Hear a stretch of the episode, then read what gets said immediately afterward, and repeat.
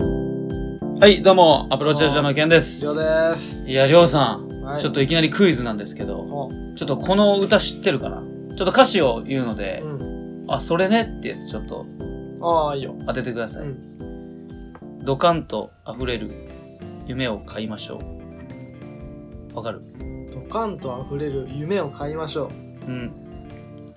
続きいくう。うん。気分は宝探しだね。宝島わからん。あのー、あれの、あのー、あれの宝島。宝島で はないか。何次の歌詞っていいあ答えよ。言うよ。うん。 どんどんどん、ドン キ。ドンドンキです。あの、ドンキユニーの、はいドンキホーテ。それ分かったもん。ドカンと溢れる夢を買いましょう。知らんその、ドンドンドンのとこしか知らないもん。あ、ここから歌詞しか知らんの よ。そこからしか知らんよ。気分は宝探しだね。どんどんどんよ。じゃあ、サビに入る前はあんま聞かんからな。わからなかじゃ、っそんな話どうでもいいで。た。何 あの、ドンキでね、 うん。りょうさんとお会いしましたよね。ああ、あったね。最近、ラジオ以外で。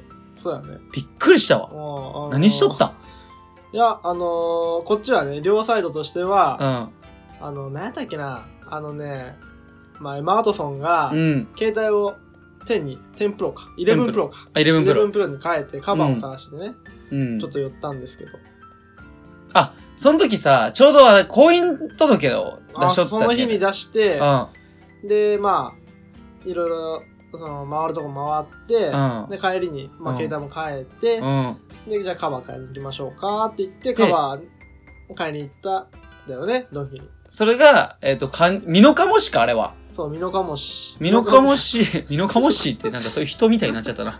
ミノカモシの、その、アピタってところが、うんまあ、ドンキに変わりまして、うん。まあ、わかる人にはわかるんですけども、大きいドンキに変わっとってね。すごいでかいよね。で、俺もちょっと行ってみたいよね、あれう。ん、ニトリとか入っとるもん。あ、そうなんうや。ん、え、それ2階前は、うん。アピタやったんや。うん。うん。で、その子にニトリとか入っとったんや。だかあ、らそのニトリはそのまんまだから。そういうことね。そうそうそう一回も食品のううそのままやもん食ね品もそのまんま。ああ、そういうことね。うん。あれ、俺行ったらさ、うん有機 EL テレビ、うん64万ぐらいしたけど、うんめちゃ高かったけど、めっちゃ薄いね。めっちゃ綺麗やね。あれ中国のさ、今なんかスマホとかにもさ、使われてるね。折り曲げれるスマホみたいな感じで。ああ、なんか見たことある。ね。えー、あれなのあれあれあれ。あれの素材なんやって。あれが高いんテや。レビも紛れるの。テレビを曲げれるんかな バキって言ったらやばいよ、64万。あれもさ、あの日、ちょうど、俺の兄貴がね、うん。あの、ボーナスああ、が入ってきましたね。結。構な額ですよ。これはもう、懐が温まりまくりますよ。この時期やもんねちょっと日本語おかしいね。で、それでさ、家族でうなぎ食いに行こうってなって、うん。はい。けんまあ、ケンさんちは、お祝い事はうなぎって決まっそとうるもんね。うなぎって決まっとうって。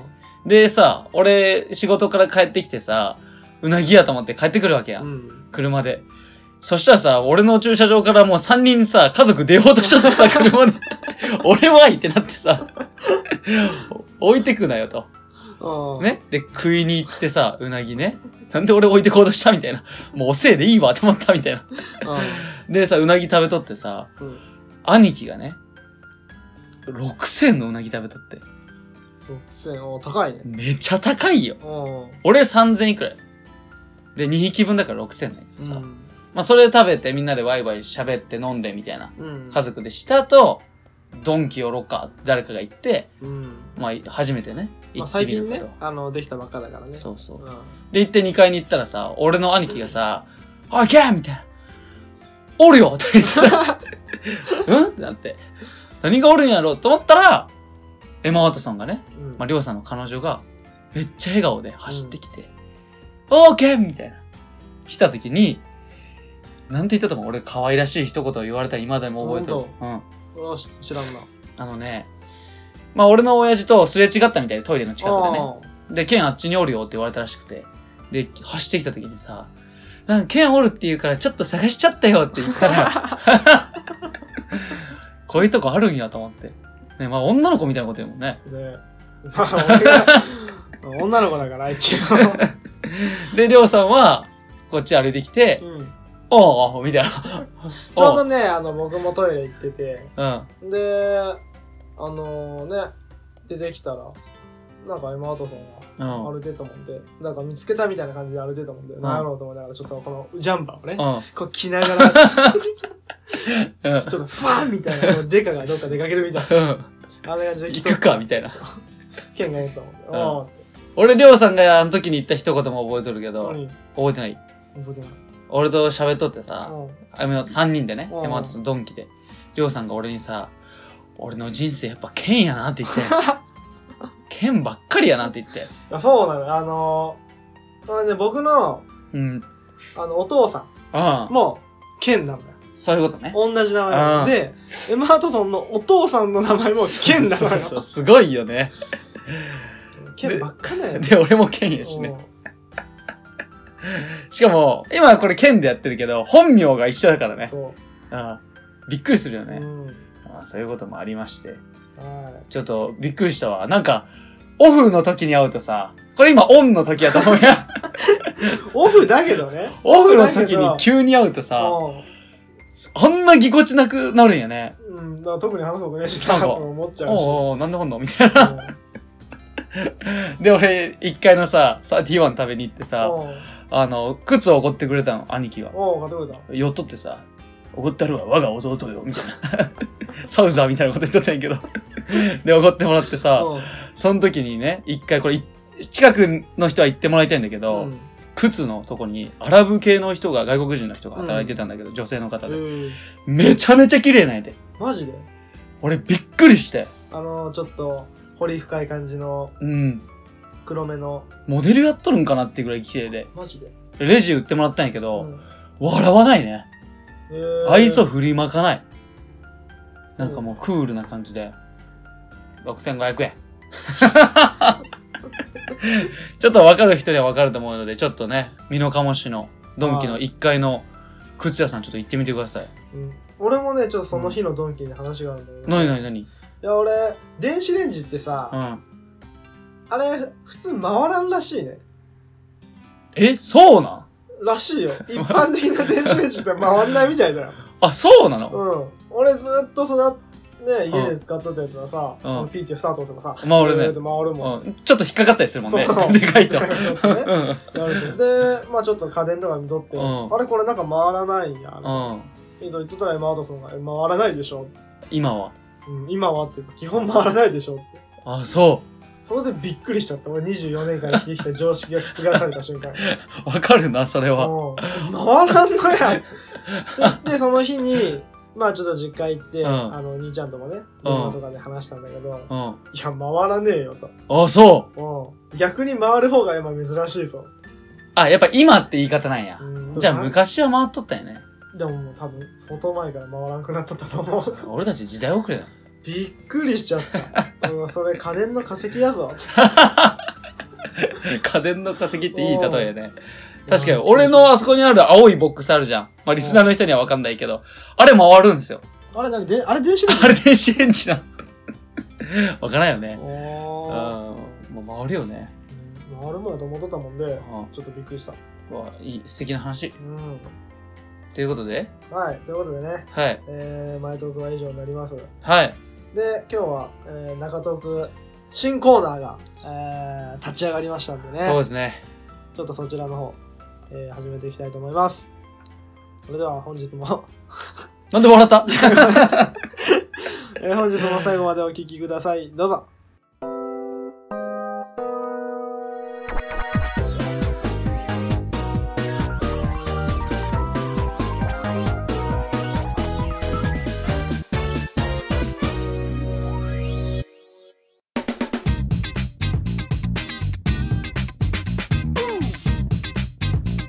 Uh-huh.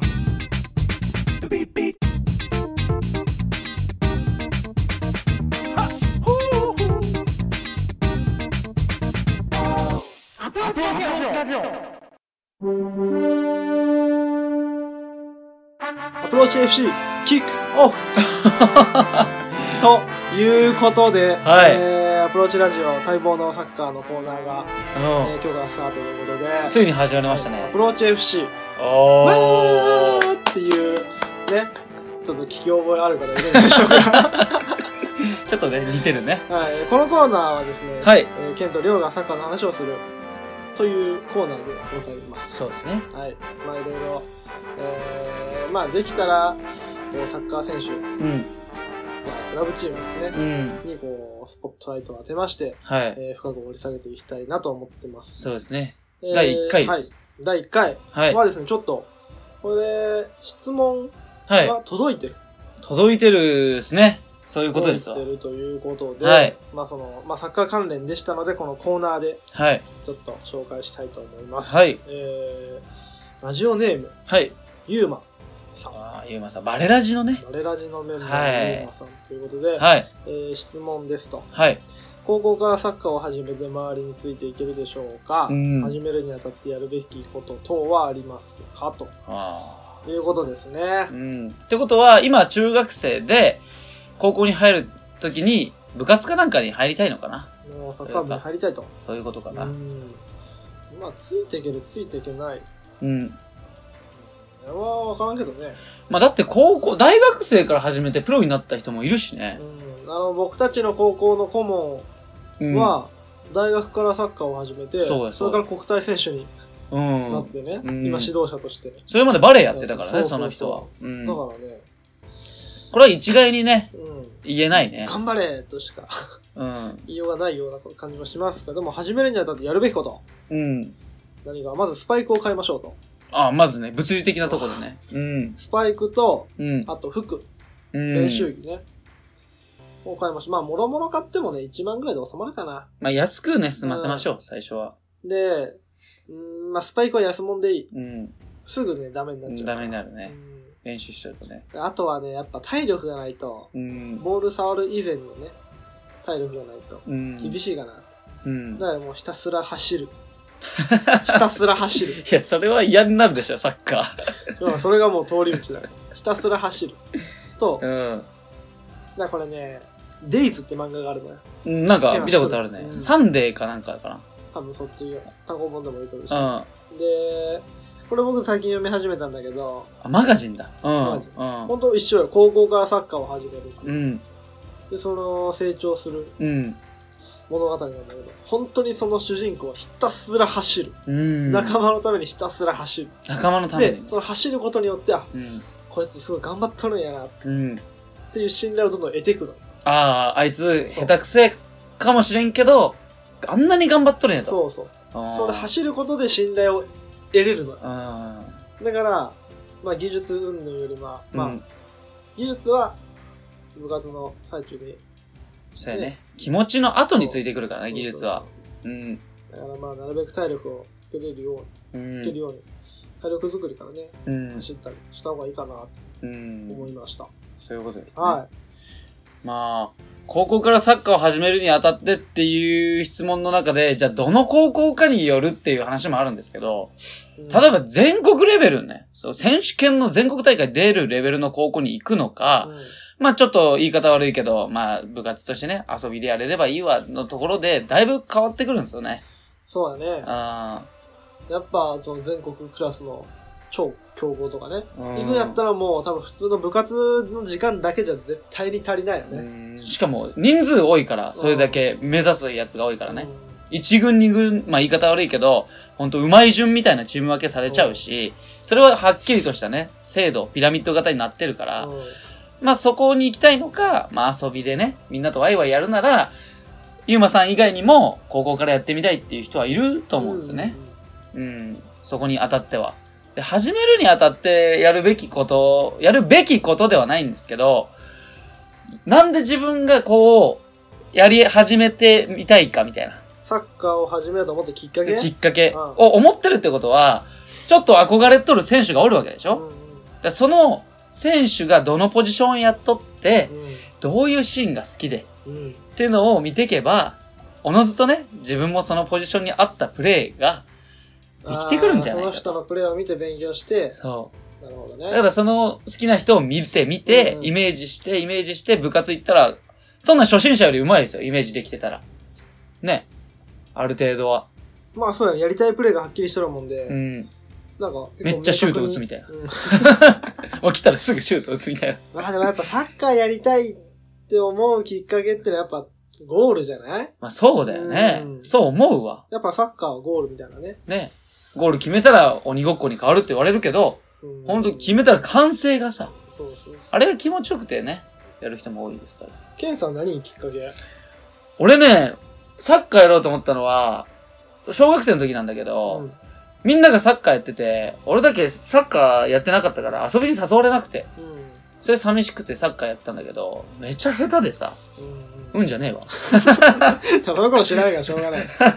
でうんうん結局、始めたんだけど、最初だから憧れとかないから、ただボール蹴りたいだったからうん、ポジションとかいろんなとこやらされたからさ、結局途中で行きたくなくなっちゃって、あ楽しくなかった。うん、楽しくなくなっちゃって、みんなにと俺ればよかったからさ、うんで、喋れればよかったから、ボール蹴る必要なかったからさ、なるほどね。うん。それまたきっかけが違うんだよ、多分。うんでも高校のさ、うん高校ではサッカーやろうと思ってたでしょ最初。そうそう、高校ではもう遊んで、3年間、まあ、鴨農林高校って言っちゃ、ちょっと言っちゃいかんけど、まあ、そういうところで、まあ、遊ぶのか3年間ね、ある程度で。うん。うん。まあ、今、前言ったね、東農実業っていう強いところに行くのか、っていうのを、どっちにしようと思った時に、うん。選手権の決勝を見て、ああ、こういうプレーをしたいんだ、俺はと。おうこういう感動を求めたいんや。そう、こう、3年間頑張った先には、こんな景色が待っとるんやと。っう。うん。て思って、その後、兄貴に、俺はどうしたらいいんやと言ったら、3年間遊んで暮らすのもいいけど、青春やったと。うん。だけど、3年間頑張って、宝箱を探しに行かんと。そこに宝箱はないかもしれん。中身はないかもしれんけど、すごい財宝が入ってるかもしれん。それは、お前が選ぶことやと。本当にそれ言ったの。 そう。その時に俺は、宝箱を探しに行くわワンピース見つけに行くって言って、死にました。一番最初に出てくる山賊ぐらいそうそう そう銃、あの、うここれ向けたやつで。ああ、そうなんや。そうそうそう。りょうさんはだって、りょうさんもだってお兄ちゃんがね、サそうッカーそやうってて。そう。兄がサッカーやってて、で、スポ少か。うん。でやってて、送り迎えとか、うそれん。で撮ったけど、その時ずっとゲームやっとったもんで、うんあんたもやりなさいと。うんということで、いやいやね、俺うはん始めたかな、サッカーを。なんか始まり方違うんだね、みんなそれぞれ。ケンさんはやりたい。そうそうそだけう。ど、俺はもう別にやりたくなかったし。あでもやっぱ、やったらやったで、やっぱ面白かったかな。ーまあそうやねう。んでもやっぱ、うん始めたら、最初ゴールが楽しいってうん。言うけど、そんなにゴール自体は楽しくなかった。逆に守る方がもうその頃から楽しかったかあ、ら、そういう人おるねう。ん全然わからんわ。 俺ディフェンスやったけど。やっぱり、うん。うん。なるほどね。でもキーパーもやってたし、小学校の頃は。そうやね。めちゃめちゃうまかったもんね。そうちょっと地域じゃ有名やったもんねう。んりょうさんのうまさ。夢やった。あ、うんうん、名前聞いたもほんと。ん。いや、あいつやばいよって。あうーんその頃は多分ね、世代別の代表にもなれたかな。それ本当に知らんけど。 まあでも、そうかん、そうそうそうそう。まあ、でも挫折も多いけどね。うん、挫折はね、経験した方が絶対いい。うん中学の時は、地元のクラブチーム、うん部活がなかったからさ、うん中学に、サッカー部、入ったんだけど、中1から中2まで、フォワードやったの、俺うん。でも、全然ダメで、中3入ったぐらいうに、ん。ディフェンスに、うん。こう、コンバートされて、うんでそっから初めて、そうだねそう。ディフェンスめっちゃうまいもんね。うんなんでそんなとこ足出すってとこには足絶対置いてあるもんね。でもね、あーその時はすごい俺ね、あ動きたくなかったの、正直。その、練習以外でサッカーはしたくなかったから、うんもうひたすらイメトレしとってずーっと。そういうことですわ。うイメトレとか YouTube 今教えてる人多いやん。ん。うん。ああいうなんかドリブル講座とかさ。うんああいうのは絶対見た方がいい。もうずーっと本当に、守備の方のイメトレをしとった。ここで、相手が、こう来たら、あのー、ぼやっとしたイメージじゃなくて、本当に鮮明な、うん。例えばその、ハイライトとか見てね、うん。こういうシーン、こういうふうにしてみたいな。立ち位置とかねそういうそうそう、イメトレをしと、しとったね、あの時は。確かにね、そういうのはやっておくと、まあ動画をいっぱい見るっっていうことが、まず最初やったらいいんじゃないかなっていううん。ことかなと思います。そうだね。まあ、一つ、まあ、ゆうまさんに、まあ上から目線にはなってしまいますが、ちょっと一ついい名言がありますのでお。志を立てたところから青春が始まるのです。いいかないいんじゃないでしょうか。はい。ということで、ちょっとアドバイスになったかわかりませんが、はい。ちょっとアプローチ FC の、んアプローチ FC の第1回のはい。話題としてまあ、いいんじゃないですかいいね。んじゃないですかね。うん。まあ、はい。えー高校に入ってね、うん。まあ、そんなこともありますよ。ありますよ、それまあ。。もうん。俺なんか何回クビになって何回ぶん殴られて。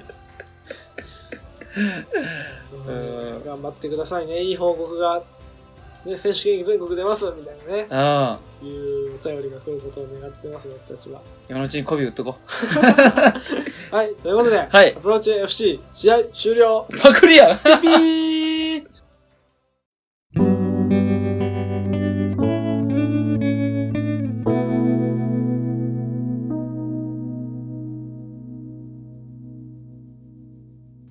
はい、中東区でございま す。俺やないの。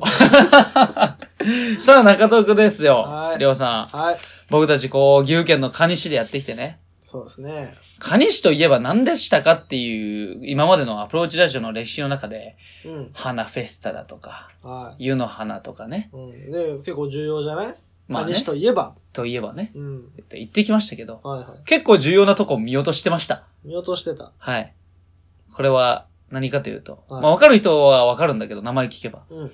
私たち岐阜県蟹市には、ヤイリギターがありますよ。おー。りょうさんん。 なんやろ。そんなに、だって、なんで、なんていうの俺らからしたらそんな有名みたいな扱いじゃないじゃん。そう、なんか地元にあるから、そうそう。なんかあるなってぐらいだったじゃ。うんん。全然違う。みんな知ってるのめちゃ知ってる。えうー。ん。蟹市といえば、ヤイリギターでしょ。っていう。うっさー、あんなとこあんなと こそれはやばい、それはやばい。だから俺たちもさ、その、小学生の時の社会見学とかもさ、ヤイリギターでさ、 あ、そうなのあの、入ってったらさ、うんバンドが組んであってさ、入った瞬間にルパン三世の曲が流れる。えー。てれてれって言って マジでえちょっと行きたいん だめけど。っちゃかっこいいのよ。俺今っやっとるかわからんけけど、。そういうのあって俺たちも感銘受けてうね。ん。で、言っとるわけだけどさ、そのヤエリギター、まず凄さから言うと、うん。じゃあ誰が使っとんのって話ですよ。ヤリータってギター作っとんのそうそう、え、ギター、ヤエリギターっていうブランドなの。あ、ギター専門店みたいなとこな の専門店、まあ、まあ、作ってるよって、制作してるよっていうやつで、まあこれ結構有名だからみんな知ってるんだけど、うん。誰が使ってるのか、じゃあ日本からいきますよ。まあ、桑田圭介です。ええー。 もうすでにええな。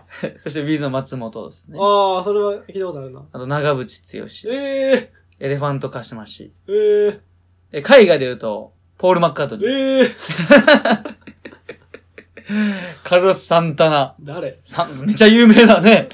ね、有名だよね。知らんやろ。まあ、っていうのがいるんですけど、あの、まあ、使ってくれてる。世界の、そのう、ん有名人たちが。もう認めると。もう、k、k. ヤイリって入る。その、k って大文字でう、ん。ドット、ヤイリだの、y, a, i, r, i。ああ、そそういうギターとかその中に。ね。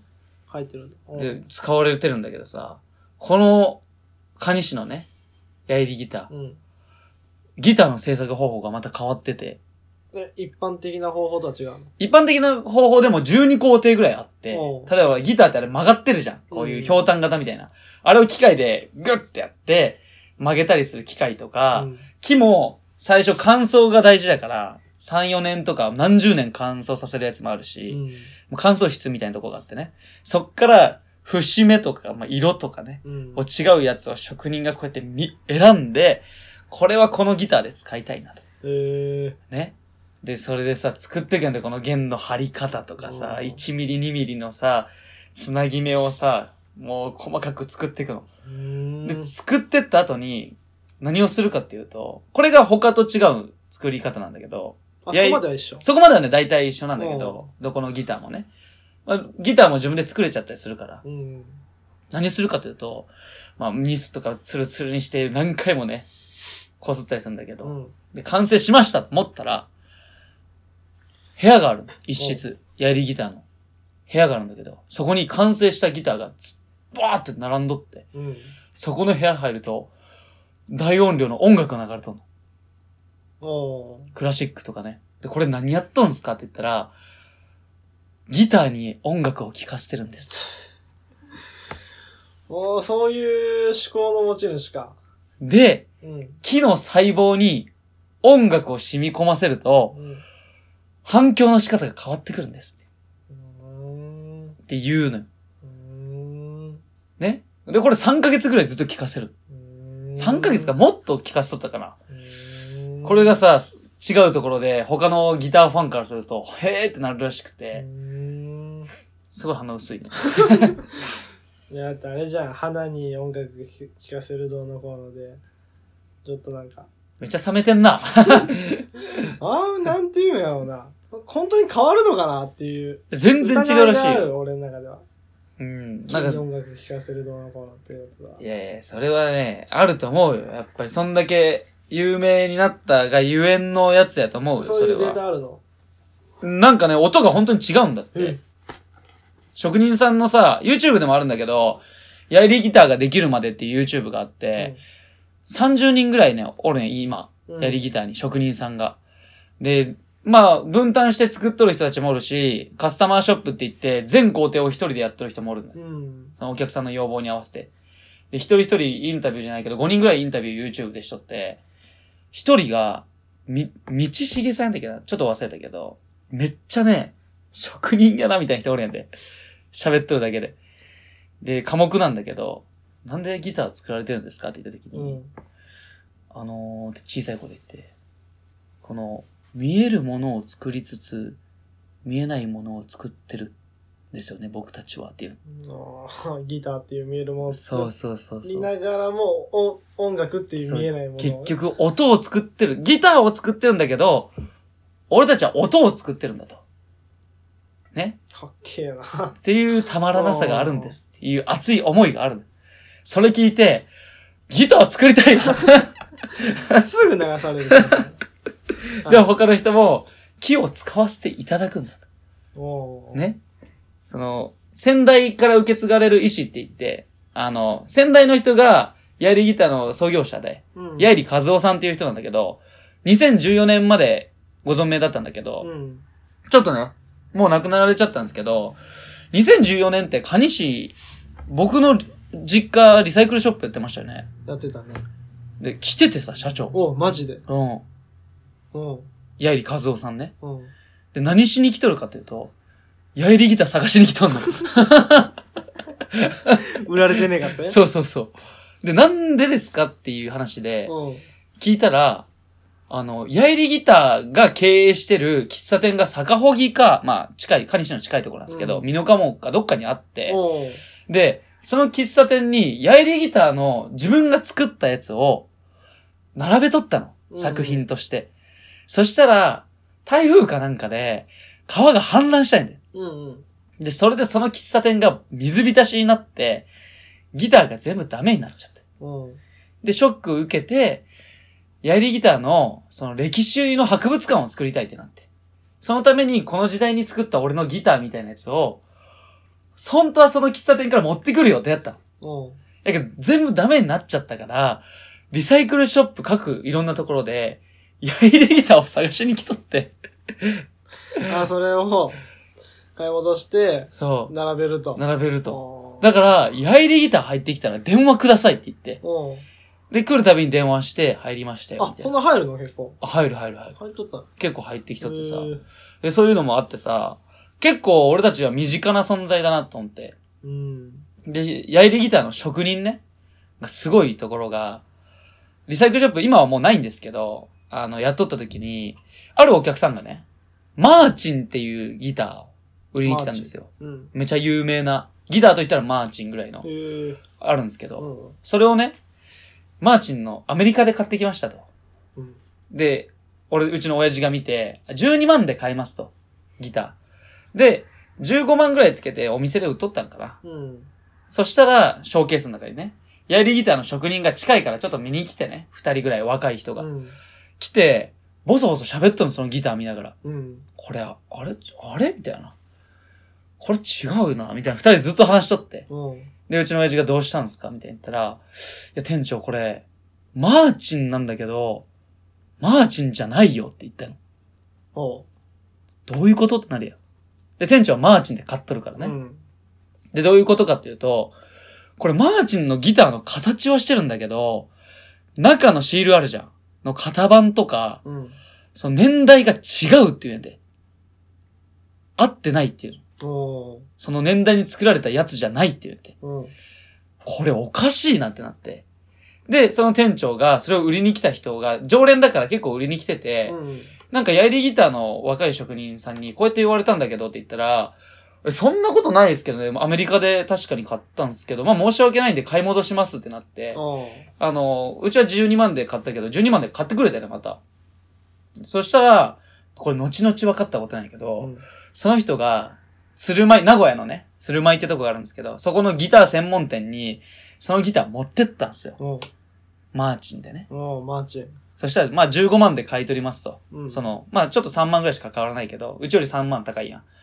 で、その、マーチンを見たその人が、このマーチンはってなってた。 まさかってなって。おう。で、そのマーチンが何かっていうと、アメリカで作られとったの。うんうん。そのマーチ買ンってできたね。そう。うん。で、作られとったマーチンの、その会社の中に、凄腕のギターを作る人がおって、うん。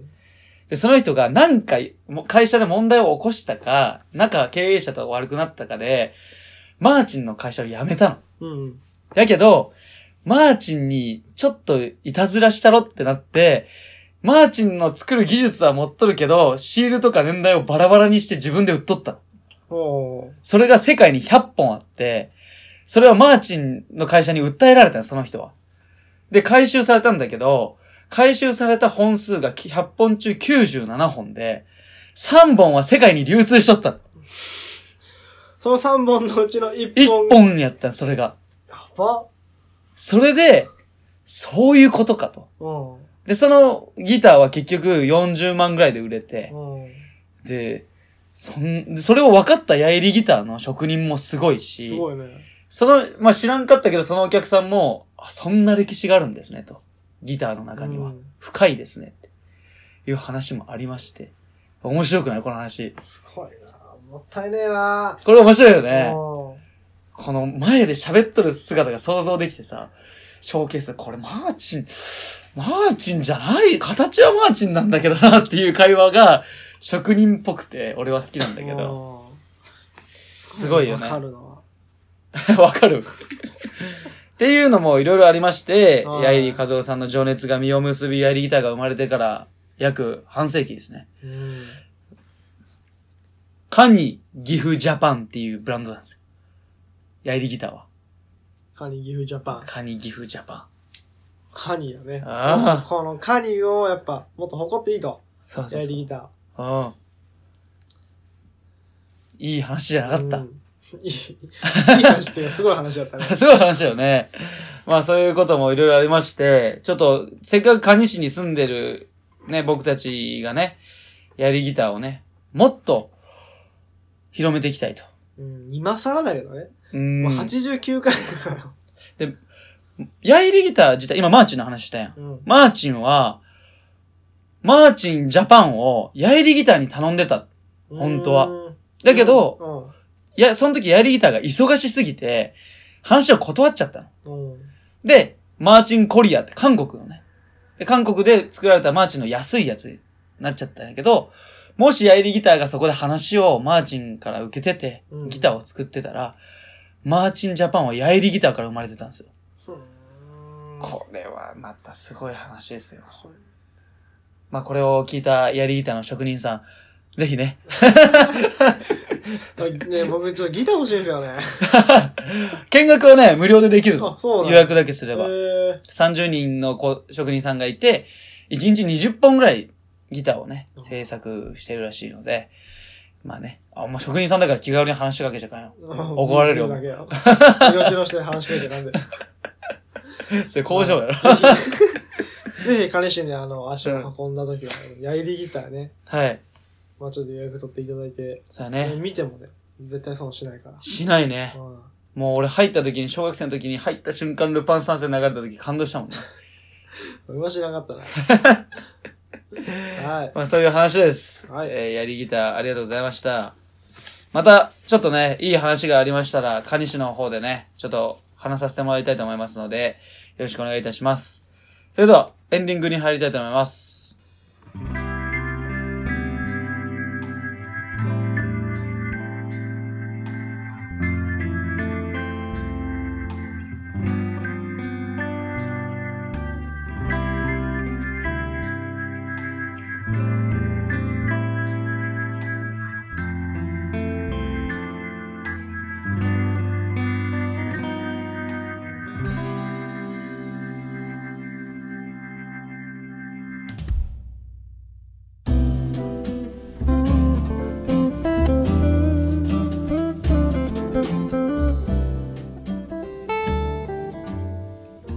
さあ、エンディングでございます。はい。えー本日も最後までです。なんでそんな笑うのなんでそんな見るのはい。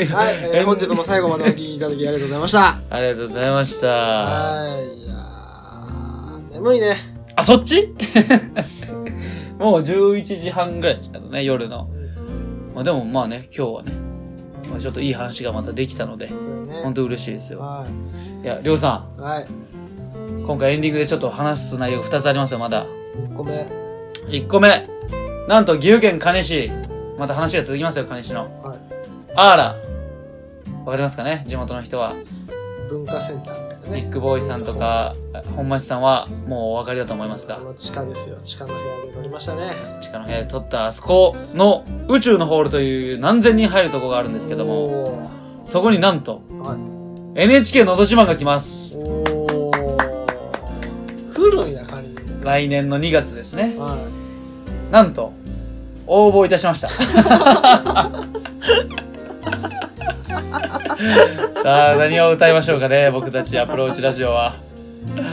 あーまあでもその前に抽選に当たらないとね、歌えないです抽から。選してそう抽選で通れば予選があって予選を通過したら本選があるっていうそういうことですよ。そんな厳しいやね自慢ってうん、厳しいよね。の割にはなんか結構ね、いろんなバラエティーね、飛んだ人がね、いてね、うん、なんかその、こう、うまさだけじゃないかもしれんね。うん、やっぱなんか伝えるもんっていうのはねそういうのもないと、魂でねう。んだから、りょうさん、これなんか二人でも歌えるらしいんだけど、うんまあ、本戦行ったら、まあ、NHK テレビ映れるわけですよ。そうだねあんだけ NHK を批判しとって、俺たち が。ラジオで。 まあね。ちょっと利用させてもらってね。はいはいで、その、まあ、歌う内容というか歌う曲なんですけうど、んまあ、抽選歌う、まあ、受かるか受からんかはまあ別として、受かった体でね、はいはいりょうさん何歌いますえまだ決めれるのうん、決めれるでしょ。本戦でだから予選予選、最初は予予選選で。はねそれはレイニーブルーやああ、もうじゃあ本戦行ったよ、も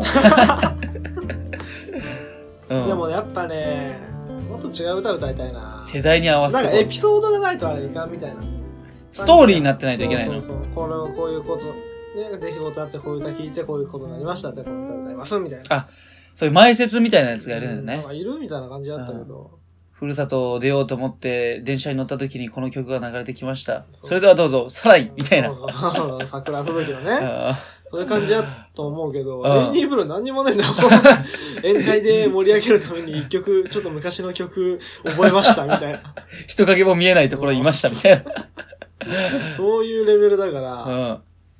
楽しくないじゃあ楽しくないじゃなくて、んなんか違う歌歌いたいあなあ、そういうこと。うん何でも歌えるじゃん。別に米津現、現地集合剣士あれでもいいんじゃないねでもあれ普通すぎるやんあかぶまたかぶるのも嫌じゃないまあ、被ったらどうすんだあれかなわからんわからん。みんなレモン歌うよ、まあ、そうなるかもしれんうね。んああ。まあでも俺の狙いとしては、まあ二人で行くのか、一人一人になるのかわからんけど、まあ一人で、一人で行ったら、まあ本戦に行く確率がまあ約2倍ということでね。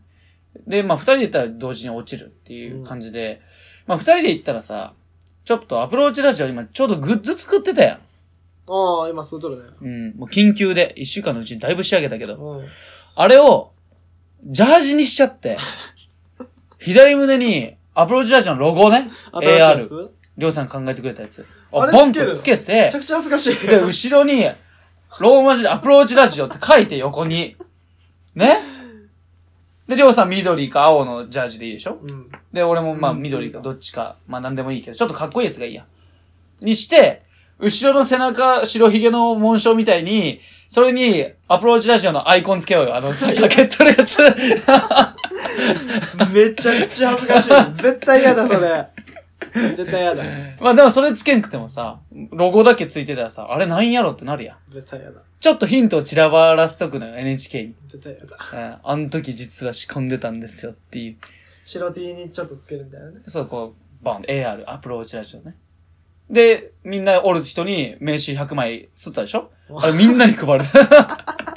聞いてください。うー。いいじゃない、ああ、まあいいと思うけど、ねもう応募しちゃいましたから。あと抽選結果待ちですよ、来年。来年なの年明けか。うん、そうそうそうそう。1月何日に抽選結果が出るから、はい。そしたらりょうさんみんな何千人の前宇宙のホールで。ねえ。でもあれ観覧も募集なんでしょ、観覧も今募集してうる。ん。見に来てほしいね。うん、まあね。俺たちの、俺は銀河鉄道歌うわ。それいいな。さあ行くんだと。お箱やでね、あれ。あーその顔を上げて。面白いからね、あれ。そういうことであす。ちょっと楽しみにね。また、アプローチラジオは新しい挑戦をしていきますよ、ということで。ね、ぜひ受かりたいね。まあね。はい。ということで、一つの話題と、もう一個ですね。なんかちょっとポッドキャスターの中でちょっといろいろ話題になってまして、はい。このラジオ業界がね、日の目を浴びる時が来ましたよ、りょうさねあの、ポッドキャスト、ん。うんベストジーニスト賞。違います。ジーニスト賞ではありません。 それは、あれですよね。ジーパンの話ですよね。ポッドキャスターうんのベストジーニスト賞ね。なんだっけジャパンポッドキャストアワーズです。2019。あなたが今一番周りに進めたいと思うおすすめのポッドキャストを一つ教えてくだあ、さまあ、プロチラジ オやい。そういうことなんですよ。おーおすすめポッドキャスト作品をエントリーしていただく応募フォームです。じ次戦、他戦は問いません。もう、こっちは次戦ですよ。 でもこれ票数を競う投票ではないので、うん。一作品につき一回のエントリーで OK ですと。つまりこれはガチガチなんですよね。どう投票数を競う投票でない。だから、一作品につきってことはアプローチラジオにポン。で、もう一つ違うラジオ、まあ、うんトキマッシュ、トキマッシュポンとか、ハンハンクラジオポンとか、そういうのでいいのよ。な何回も投票できないってこと。あ、一個のやつね。そうそうそうそうそう。そういうのもありまして。でねう、んこれなんと関わってるのが日本放送でね。で、テレビ東京のプロデューサーの佐久間さんがね、はい。またその選考をしてくれるみたいで、うん。あの、ゴッドタンのプロデュースとかね、いやいや、本当だよ。うん、あの、ピラメ、ピラメキーの、あは は懐かしい。とかね見とった見とった。キングちゃんとか、う有吉のバカだけどニュース始めましたとか、ん。うん。なんか、かいろいろあるらしいんですけど、えキス我慢選手権の映画化の脚本監督を務めるんだと。なんかラジオ業界ではすごい有名な人で、そうなんや。うん、なんか、へーってなっとる人とか、うん。また LINE の、その、マーケティングの責任者とかね、うん。あのいろいろな人がね、先行、まあ、4人いるんだけど、先行してくれて、これ、りょうさん、なんと、はい。また、20作品まず選ばれるんです。も日本で。う、入選されるの。入選されるんですう。ん。これは二次配信ダメですから、例えば、えっ、と、武田鉄矢の朝の三枚おろしとかは、はいはいあれは二次作品になるわけですよ。何が違うの例えば、朝の三枚おろしは最初の朝の回を、パーンと毎朝やっとるの何分って。うん。それをポッドキャストでまとめて流してるから、音源は二次配信になってるでしょそこの、最初朝はやっ、朝でやってるやつを、ポッドキャストで2回目に流してるから。あー、なあのー、生放送したやつうをん収録してポッドキャストに流しとる。そうそうそう。それは違うよ。そう、違う。う。なるほどね。こういう俺たちみたいな、ポッドキャストでドンとか、うん。これで1時。はこれで20作品選ばれてい。うん。で選ばれたらうん。この4人の人がねまた聞いてくれてうん。その俺たちのラジオ聞いてくれるこんな偉い人たちが俺たちのラジオ聞いてくれてうんその中で最優秀のポッドキャストアワーズ選ぶ選んだらうん。 授賞式があるんですよ素晴らしいことですよ、これは。 20に入って、その中からひ一つ選ばれそたうら、。どこでやるの東京の ね、なんとかってとこでね、すごいんだよ、今。えー、それで今、ポッドキャストのラジオね、ツイッターですごい、うんね、あやってください、エントリーしてくださいとか、うんまああって、なんと、梅雨払い屋さんがね、はい。あ、エントリーしてくれた。エントリーしてくれたかはわかりませんが、ちょっとそれに関してね、ちょっとありますので、ちょっと呼んでいただいてもらって、はい。はい。はい、梅雨払いや、岐阜の都会からのラジオ、友達同士で楽しく話してるのがいいぜと、うえーん二。人の人生が垣間見え、笑ったり悩んだりの人間臭さを感じれます。うんいろんなことにバシバシチャレンジして勢いに乗ってるポッドキャストキ ャスト。本当にそれで書いてあるの書いてある書いてある書いてポッドキャストキャストって書いてある。 おすすめということで、はい。おすすめされてますよ、りょうさん。これ NHK のど自慢出るしかないね、まず。うん。そして岐阜ちゃゆきちゃんもね、ん。いろいろ動いてますよ。うんちょっと動きすぎじゃない俺うん。そう動くよ、それは。もう、アプローチラジオをね。ちょっとでも、楽しい感じにしたいからね、俺は。りょうさんが言ったグッズも1週間でだいぶ仕上げました。俺グッズの方がね、欲しいな。自分が早く使いたいもん。 グッズさ、俺 3D のやつ見とってさ、うん金型から作らなあかんなと金型がいるわけやんあれ 3D ってさまああー 3D プリンターもそうだけどプリンターだとなんか俺よくわからんだけどさなんか値段見たらさなんか64万とか書いてあるさ 作れるかいってなってでも 2D のこの平面に映すうんやつならもう瞬間でできますよ今日できますも温度やって。うん。んいいのいいよ 3D じゃないよあいいでものそれはしょうがないよ。あー 3D に見えるプリントでいいよ。いやそれまた難しい注文して るんだま あまあまあグッズ作りたいの。ちょっとグッズもちょっとはい思い出ますよ iPhone ケース買いたいの。あ、わかりました。だいぶ急いどるけどな。早くして。早くして。ということで、えー今回はすごい密なね、回になりましたけど、はい。ポッドキャストがね、こんなに世間で話題にされて、だいぶ盛り上がってきたね。盛り上業界自体が盛り上がってきたう。ん。もそろそろ音楽使えるんじゃねう、そう、YouTube みたいにね。それではこの曲、どうぞ、カーペンターズの。うんもっと歌いたい。だってドンキの歌やったら歌いたかったやろ。ああ、そうだね。どんどんどんって歌い たいわ。ドンキホーテーって言うわ。アウトや。今のピー入れといて。わかったわかった。はい、ということでね、えー今回89週は以上になります。はい。えーお相手はアプローチラジオのケンでした。了解でした。それではまた来週お会いしましょう。